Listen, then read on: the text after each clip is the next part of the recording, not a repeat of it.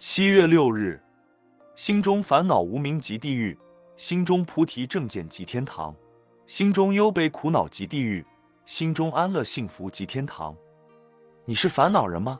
以下告诉你一些消除烦恼的方法：第一，结交善知识的朋友，不要和烦恼人来往；第二，常常责备自己没有出息，惭愧自己怎么会有那么多烦恼。只要你能升起正念，烦恼就会消失无踪。第三，待人亲切，主动对人微笑，说好话，让别人赞美你、欣赏你，就会有力量消除烦恼。第四，经常设身处地为别人着想，能够以宽容、体谅的心对待别人，自然减少人我是非，烦恼也就无由升起。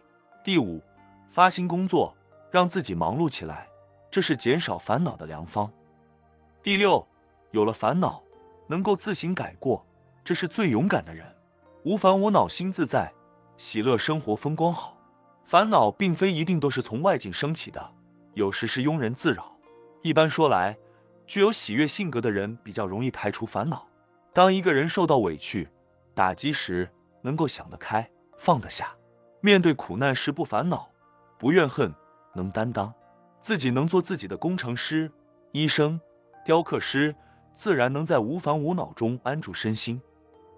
文思修，烦恼并非一定都是从外境升起的，有时是庸人自扰。每日同一时段与您相约，有声书香。